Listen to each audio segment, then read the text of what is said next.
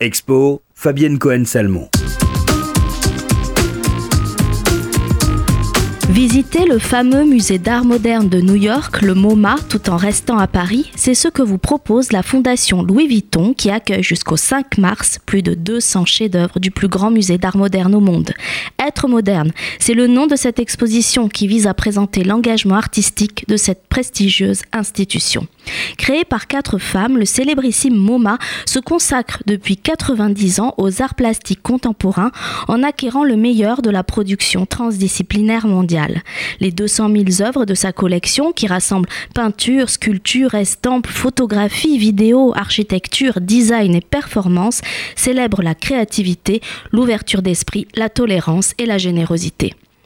Les 200 œuvres présentées par la Fondation Louis Vuitton comprennent des créations allant de la naissance de l'art moderne, des périodes contemporaines en passant par l'abstraction ou encore le minimalisme.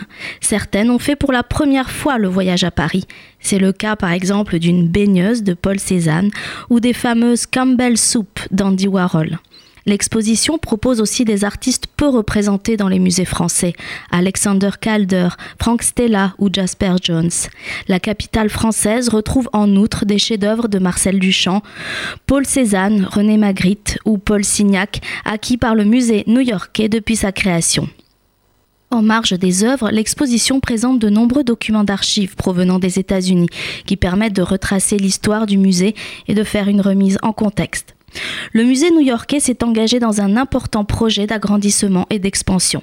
Cette exposition répond donc à un double enjeu. D'abord, montrer à Paris un ensemble significatif des œuvres de la collection du MoMA, puis préfigurer le prochain accrochage, plus fluide et interdisciplinaire que pourra découvrir prochainement le public américain.